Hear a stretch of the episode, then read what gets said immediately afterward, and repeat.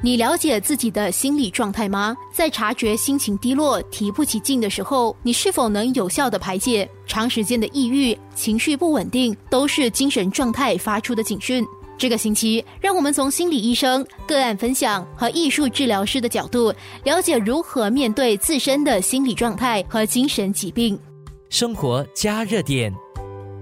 心理健康就是指在心理方面及各方面都处于在一种良好及正常的状态，这包括了性格、智力、认知、情感、意志、态度以及行为上。简单的来说，就是心理健康的人，他们能坦然的与他人相处，并面对及适应生活中的种种挑战及压力。我要强调的就是，我们要分辨所谓的症状及病症。因为每个人应变的能力不一样，有些人天塌下来当被盖，有些人却耿耿于怀、焦虑不安、情绪受到波动。只要是短暂且没有其他的症状，或是没有自残或是对他人有伤害的行为的话，我的建议是，本人或家人先观察一段时间。假如其他症状呈现的话，这可能就是警讯。心理卫生学院高级顾问心理医生李青提到，初期的精神疾病需要长时间的观察，才能进一步确认。当然，我们除了关注症状的严重性，也要关注症状的持久性。当一个人投诉闷闷不乐时，并对以往兴趣不再感到兴致，他们可能患上了所谓的忧郁症或抑郁症。其他的症状也包括了睡眠、饮食方面的障碍、注意力方面不集中、容易犯错、身体无力、内疚感，甚至自杀或是自残的念头及行为。通常我们在医学上是两个星期以上。当然，有些病症，例如精神错乱症或是精神分裂症，我们可能。会长达一个月以上。由于不同的精神疾病在初期都有类似的症状，因此需要一定的时间，通过不同的病症了解个别个案的情况。我要强调的是，有时候初期的病症，他们的症状可能并不是那么的明确。焦虑症的病人，他们可能。有睡眠问题，抑郁症的病人也是有睡眠问题，精神错乱症的人也是有睡眠问题，所以有些病症在初期的时候并不是那么明显，所以家人或是本身观察到的话，其他的症状可能慢慢的呈现出来。例如说，假如焦虑的病人，他可能开始觉得紧绷。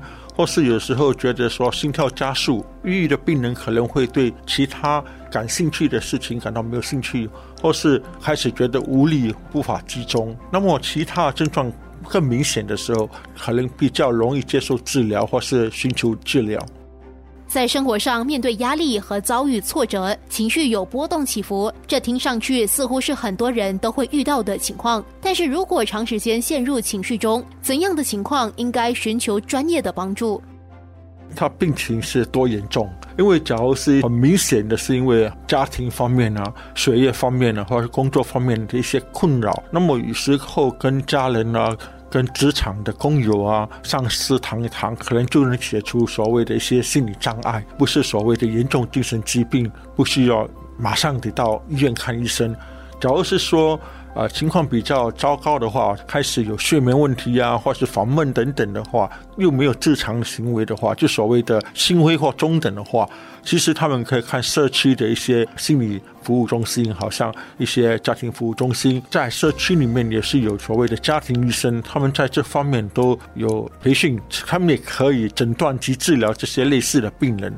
当然，比较严重性的病人，例如有痔疮啊，或是可能会有一些具伤害性的话，我们就强调他们说得早一点看心理医生。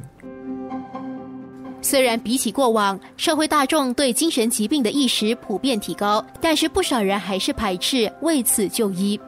坦白地讲，虽然我们现在是比较文明的社会、比较发达的社会，可是很多人对精神疾病还有很多歧视。有些人是因为担心说他们会在就业方面或是在所谓的保险方面可能会有些障碍，假如他们申报他们有精神疾病的话。可是有些人是其实对精神疾病有些误解或一些不认识，有些人可能认为说是鬼魔上身等等。